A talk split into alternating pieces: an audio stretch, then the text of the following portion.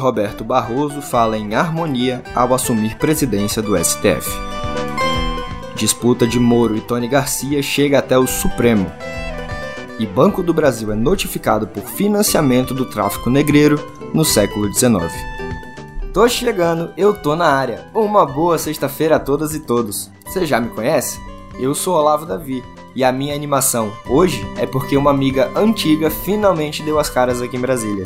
Sextou com um climinha de chuva, pois sinta esse cheirinho e deixa só eu te contar as principais notícias do dia, bem rapidinho, no pé do ouvido.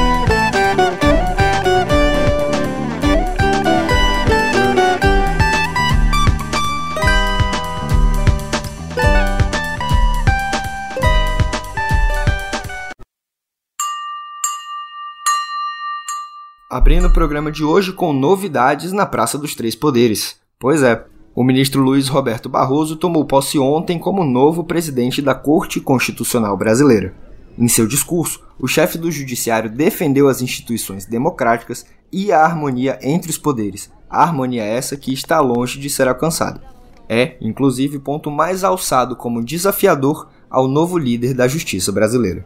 Segundo Barroso, contrariar interesses e visões de mundo é parte do papel do Supremo Tribunal Federal, o que deságua numa instituição que não pode ser definida a partir de pesquisas de opinião.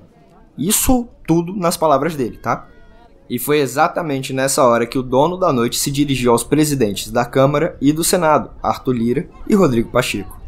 Numa democracia não há poderes hegemônicos, declarou Barroso, e continuou. Garantindo a independência de cada um, conviveremos em harmonia como parceiros institucionais pelo bem do Brasil. Em seu discurso, o ministro destacou também que as Forças Armadas não sucumbiram ao golpismo, afirmou que as instituições venceram, rebateu a ideia de ativismo do judiciário e defendeu uma pauta progressista, rejeitando esse rótulo de progressista e afirmando que são causas da humanidade. A cerimônia de posse foi um dos eventos mais concorridos do ano aqui na capital. Mas também, né? Vamos lá. Maria Bethânia, somente isso, foi escalada para cantar o hino nacional. Além da deusa, estiveram lá o presidente Lula e três homens tidos como candidatos à vaga de Rosa Weber na corte. Bruno Dantas, presidente do Tribunal de Contas da União, Flávio Dino, ministro da Justiça, e Jorge Messias, o Pessias, da Advocacia Geral da União.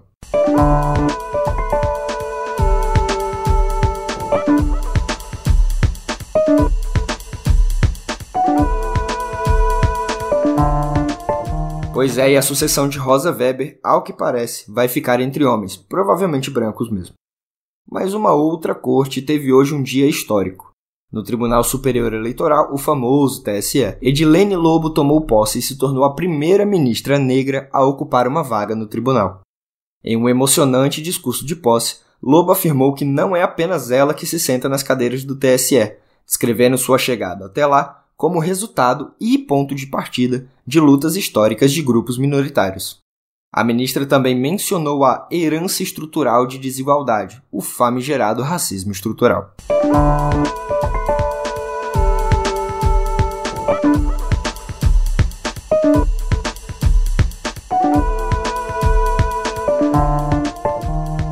E vejam só que interessante: o governo Lula fez sua primeira mini reforma ministerial para garantir a governabilidade, certo? E, em nome da governabilidade, ceifou ministras, bom, sobretudo ministras, e pessoas competentes para abrigar o impoluto centrão na esplanada dos ministérios. E não é que isso não deu certo? Quem diria? Mesmo com a dança das cadeiras com seus auxiliares, Lula não conseguiu sequer frear o PL do marco temporal no Congresso, e em nenhuma das casas, tá? No Senado o estrago foi um pouco maior. Dos 43 votos a favor do PL na Casa Alta, 34 foram registrados por parlamentares que, supostamente, integram a base do governo. As bancadas de União Brasil, Progressistas e Republicanos, todos com chefias ministeriais, deram seus 17 votos integralmente favoráveis à proposta. Até mesmo Renan Calheiros, do MDB, votou a favor, assim como o senador Jorge Cajuru, do PSB de Alckmin.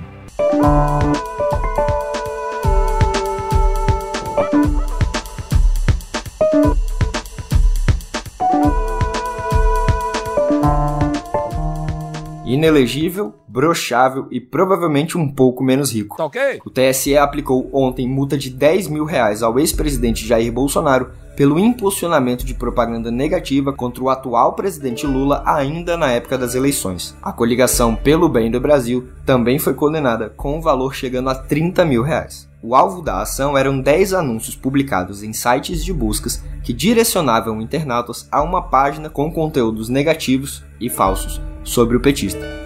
Esse tipo de anúncio, feito exclusivamente para atacar adversários, é proibido pela legislação eleitoral.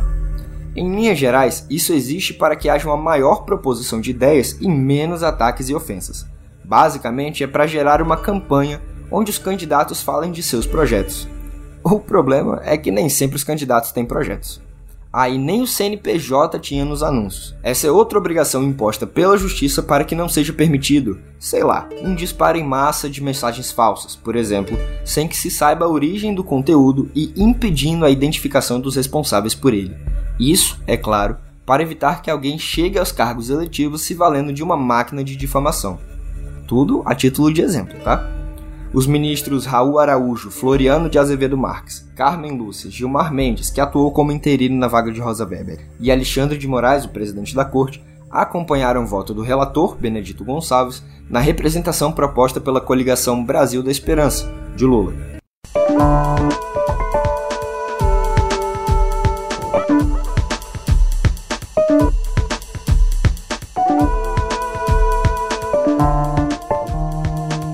Ele hoje é senador, já foi ministro, mas antes disso ele era juiz. Você sabe de quem eu estou falando, né? Vamos à notícia. Dez anos antes da Lava Jato, o então juiz Sérgio Moro, hoje senador, como falamos, pela União Brasil, celebrou e supervisionou um acordo de colaboração premiada que previa grampeamento, monitoramento e levantamento de provas contra colegas da magistratura paranaense que tinham foro privilegiado, o famoso foro por prerrogativa de função, e por isso estavam fora do seu alcance na primeira instância. O caso está registrado em um documento que até ontem estava sob sigilo na 13ª Vara de Curitiba. Isso mesmo, 20 anos sob sigilo. A colaboração do ex-deputado estadual e empresário Tony Garcia previa, entre outras coisas, que ele usasse escutas ambientais em encontros e conversas com políticos e juristas para obter informações sobre desembargadores do Paraná e ministros do Superior Tribunal de Justiça, isso tudo segundo o blog da Daniela Lima no G1.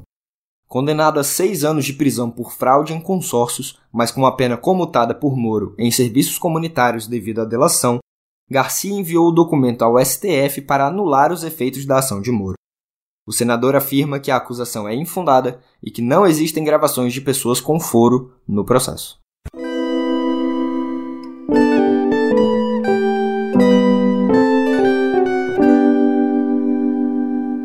Responsabilização histórica e historiográfica. Assim podemos definir a notificação recebida pelo Banco do Brasil, com origem no Ministério Público Federal, ou só MPF, que está acéfalo depois da saída de Augusto Aras, o inquérito civil público instaurado para investigar o investimento da instituição no tráfico ilegal de escravos no século XIX foi proposto por 14 historiadores de 11 universidades diferentes. Que fique claro, foi feita uma pesquisa sobre a participação da instituição, a primeira do Brasil, no contrabando de pessoas escravizadas. Ou seja, a partir de 1850, com a publicação da Lei Eusébio de Queiroz e a efetiva proibição do tráfico negreiro. Antes, essas empreitadas não eram ilegais. Tal é a relação do Banco do Brasil com o regime escravocrata que a refundação da instituição, em 1853, deu-se com um associado, o maior de todos, na verdade, que era o José Bernardino de Sá, notório escravocrata que contrabandeou, só ele, 20 mil africanos para o Brasil. A BBC brasileira teve acesso à ação, que monta o caso também com as taxas pagas pelos navios negreiros ilegais à instituição, além da distribuição de título de nobreza a escravocratas e traficantes que investiam no banco. Já que o Pedro Doria é editor-chefe deste veículo, vamos trazer um pouquinho de história, né? Sabe por que eu falei refundação do Banco do Brasil?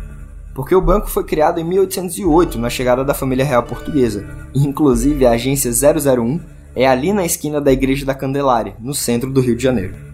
Só que, com a volta da família real em 1821-22, os portugueses, que de burros não tinham nada, secaram os cofres da instituição. E quando digo secaram é porque limparam tudo, passaram o rodo. No final daquela década, em 1829, uma crise inflacionária se abateu sobre o Brasil e o banco, que já estava mal das pernas, foi liquidado. Só foi reaberto em 1853, como falamos, e desde então não fechou mais as portas. Que bela ação!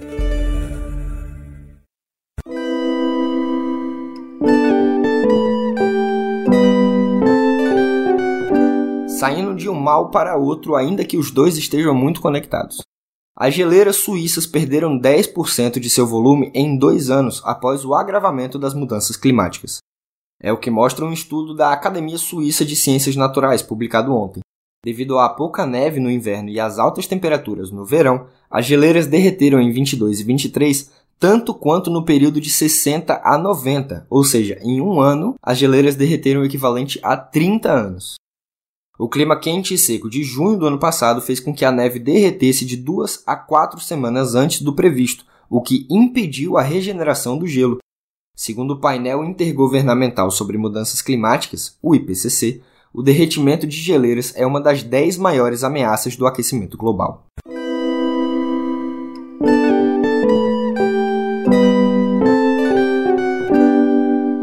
A gente se mantém na Europa porque depois de Alemanha, Holanda e Finlândia, a Escócia também terá um Shooting Center.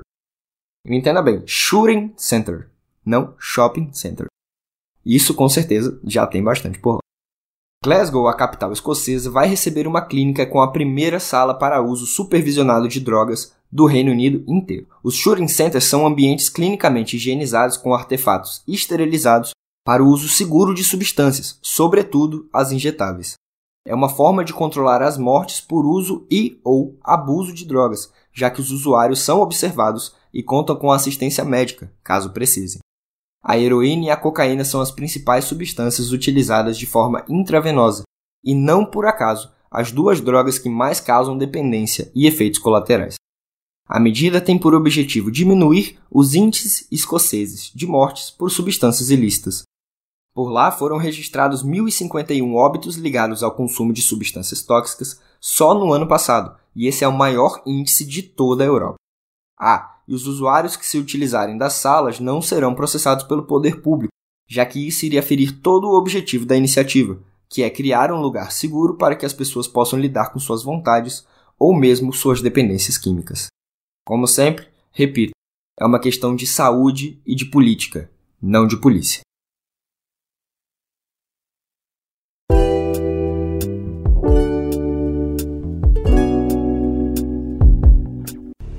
Pity the dead, Harry. Pity the living. And above all, all those who live without love. E é assim que eu conto para vocês que Michael Gambon, o Dumbledore, nos deixou. A esposa e o filho do ator irlandês emitiram uma nota ontem em que informavam a morte do diretor de Hogwarts, cacique supremo e um dos maiores bruxos de todos os tempos. Desculpem, eu simplesmente não consigo separar o ator da personagem ainda mais porque Gamble foi o segundo alvo Percival Wulfric Brian Dumbledore nos cinemas. Ele assumiu o papel depois que Richard Harris faleceu em 2002, antes ainda do terceiro filme da saga, e é justamente no terceiro livro que estamos eu e minha pequena neste exato momento. Isso não tem nada a ver. De acordo com o comunicado, Gamble não foi morto por Severus Snape e nem há comensais da morte em Hogwarts. Bom, agora sem magia. O ator estava internado e faleceu pacificamente em consequência de um ataque de pneumonia. Você sabia inclusive que Michael Gambon propositalmente nunca leu os livros de Harry Potter? Segundo disse em uma entrevista antiga, preferiu ler os roteiros e imaginar uma personagem ao seu modo. E deu certo. Para a grande maioria dos fãs da saga, ele representou tão bem que sua imagem não mais se dissocia da de Dumbledore, que, agora, é a personagem que mais atores interpretaram no universo bruxo. Além de Gamble e Harris, Jude Law viveu o lendário bruxo em Animais Fantásticos. Gamble se junta a Harris, como falamos, mas a outros artistas eternizados na saga da Warner que já se foram também. É o caso de Alan Rickman, que deu cara e voz a Severo Snape, e também a Marvin, o robô paranoico de O Guia do Mochileiro das Galáxias. Também é o caso de Helen McCrory, a Narcisa Malfoy, essencial tanto nos últimos livros quanto no último filme. Ela é também a Polly Gray de Peak Blinders. Quem também nos deixou foi Robbie Coltrane, o Hagrid, e John Hurt, que viveu o Sr. Olivaras nos cinemas. Mas Gamble não teve só Harry Potter no currículo não. O ator, morto aos 82 anos, também fez fama por filmes como O Cozinheiro, Ladrão, Sua Mulher e o Amante, de Peter Greenaway, de 1989, e O Idoso Rei Jorge V, em O Discurso do Rei, de Tom Hooper, em 2010.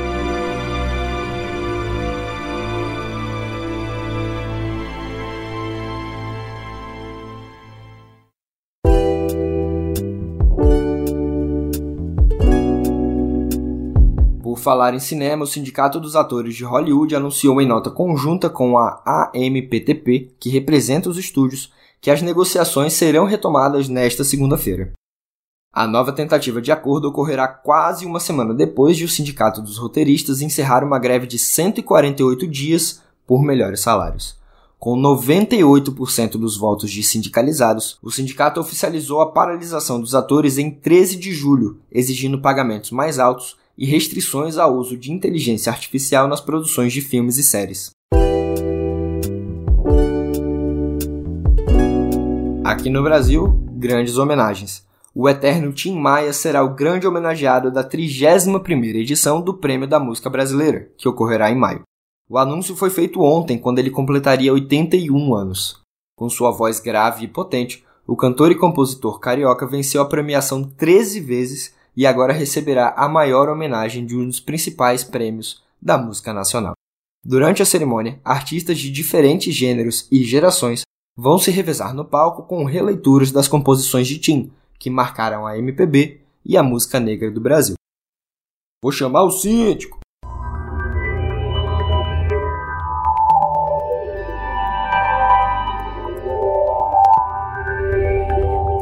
Há poucos meses de mais de 50 eleições importantes em diversos países, Elon Musk, dono do X, o antigo Twitter, ou Twitter, anunciou a demissão de metade da equipe global encarregada de monitorar e limitar desinformação e fraudes relacionadas a eventos eleitorais. O corte contradiz as declarações da CEO Linda Yacarino, que afirmou nesta semana que a plataforma estava ampliando suas equipes diante da temporada eleitoral. Ou seja, a desinformação começou já no Twitter. Ou no Twitter.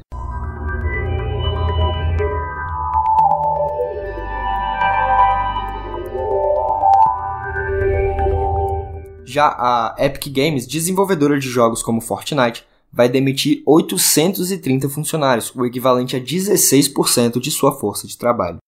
Em comunicado, o CEO da empresa, Tim Sweeney, disse que vai se desfazer do Bandcamp, plataforma de música adquirida no ano passado, e desmembrar a Super Awesome, especializada em experiências seguras para crianças.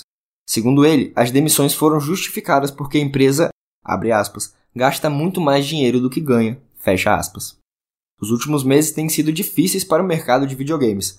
Recentemente, a BioWare demitiu 50 funcionários, muitos que colaboraram em jogos como Mass Effect e Dragon Age.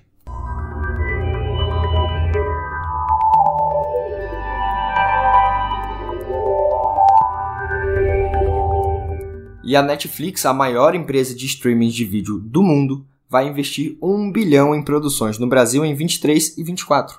Esse é o maior investimento já feito pela companhia, que desembarcou no país há 12 anos, enquanto concorrentes como Disney e Warner Bros. Discovery cortam investimentos em conteúdos e cancelam produções. O projeto mais importante em termos de investimento é uma produção ambiciosa que contará a história do piloto Ayrton Senna.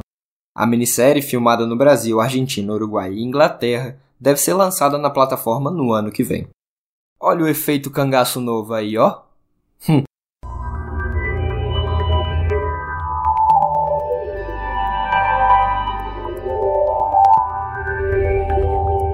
Seguindo a estratégia da Netflix, o Disney Plus avisou a seus assinantes do Canadá que o compartilhamento de senhas fora da residência principal estará proibido no país a partir de 1 de novembro. No e-mail enviado aos usuários, a plataforma alerta sobre os novos termos de uso, sem entrar em detalhes de como funcionará o bloqueio para quem burlar as novas regras. Nos termos, a plataforma diz que o assinante pode ter o acesso ao serviço limitado, podendo ter a conta encerrada. Ainda não se sabe quando a restrição poderá chegar a mais países.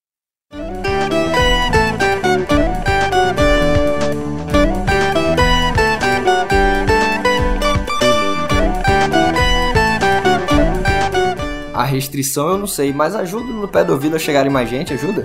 Compartilha nós, por favor. Manda pelo WhatsApp, manda pelo Twitter, manda pelo Instagram. Isso, claro, se você gostou. Eu posso falar por mim, porque eu adorei estar aqui com vocês. Também deixo o convite para você nos seguir nas plataformas. Siga o Meio primeiro, por favor, arroba canal Meio, tudo minúsculo. E siga a mim, arroba Outrolavo, também tudo minúsculo, para não perder nenhuma bobagem que eu falo nas redes sociais. Por aqui me despeço com a velha promessa de voltar na semana que vem. Até!